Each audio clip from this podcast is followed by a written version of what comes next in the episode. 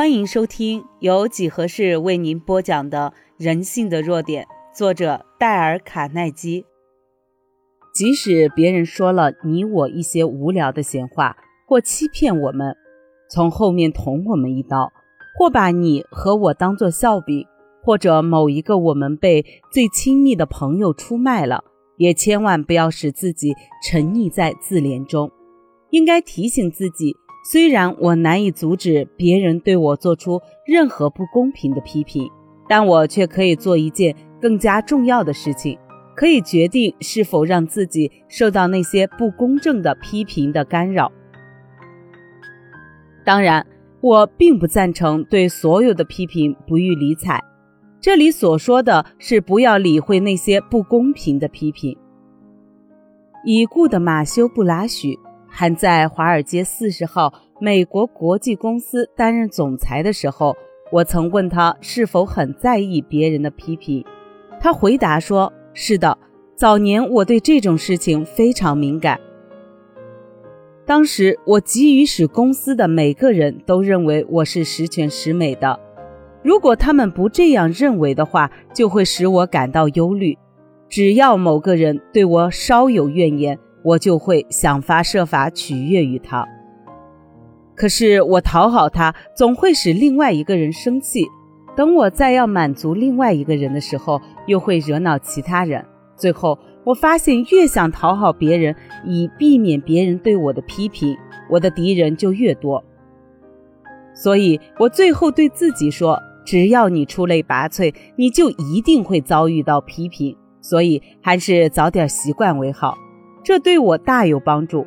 从此以后，我就决定尽我最大的努力去做我认为对的事，而把我那把破伞收起来，让批评我的雨水从我身上流下去，而不是滴进我的脖子里。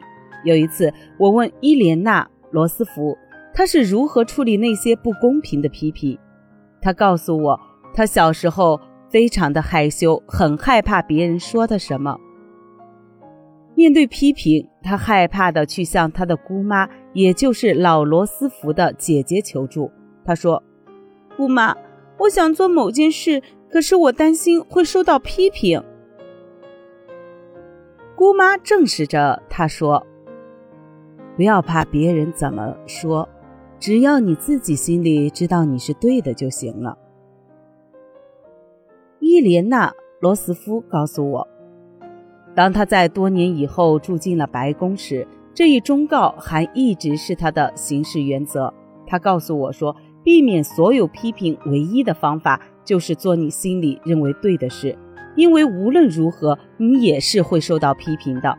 做也该死，不做也该死。”这就是他对我的忠告。迪姆是·泰勒比马修·布拉许，有一个女人给他写信，说他是骗子、毒舌。叛徒和白痴。泰勒先生在他的《人鱼音乐》这本书中说：“我猜想他只是喜欢听音乐，不喜欢听讲话。”在第二个星期的广播节目里，泰勒先生向几百万听众宣读了这封信。几天以后，他又接到了这个女人写来的另一封信，以表达他丝毫没有改变他的意见，他仍然认为。他是一个骗子、毒舌、叛徒和白痴。泰勒先生以他的沉着、他的毫不动摇的态度和幽默感来接受别人的批评，实在令人佩服。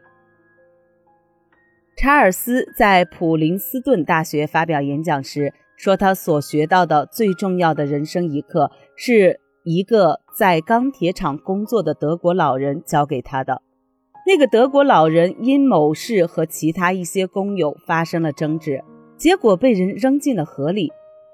查尔斯先生说：“当他走进我的办公室时，满身都是泥水。我问他是如何对那些把他丢进河里的人呢？”老人回答说：“ 我只是一笑置之。”查尔斯先生说：“后来他就把这位德国老人的话当做他的座右铭。”只一笑置之。当别人骂你的时候，你可以回骂他；可是对那些只一笑置之的人，你还能说什么呢？当你成为不公正的批评的受害者时，这个座右铭尤其有效。林肯总统就做到了这一点。要不是学会了对那些骂他的话置之不理，恐怕他早就经受不住内战的压力而崩溃了。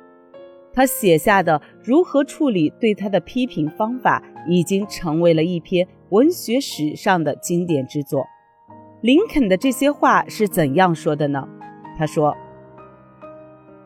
如果我只是试着要去读，更不用说是去回答所有对我的攻击。”这个店不如关了门去做别的生意。我尽我所知的最好的办法去做，也尽我所能去做，而我打算一直这样把事情做完。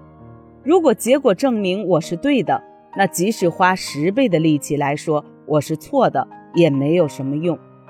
在第二次世界大战期间，麦克阿斯将军把这段话抄了下来。挂在他的总部的写字台后面的墙上，丘吉尔也把这段话镶进了框子里，挂在他书房的墙上。总而言之，想要获得平安快乐，就尽你最大的可能去做，然后收起你的破伞，免得批评你的雨水顺着你的脖子后面流下去。我们要将不公正的批评置之脑后。本集已播完，欢迎您的订阅，下集更精彩。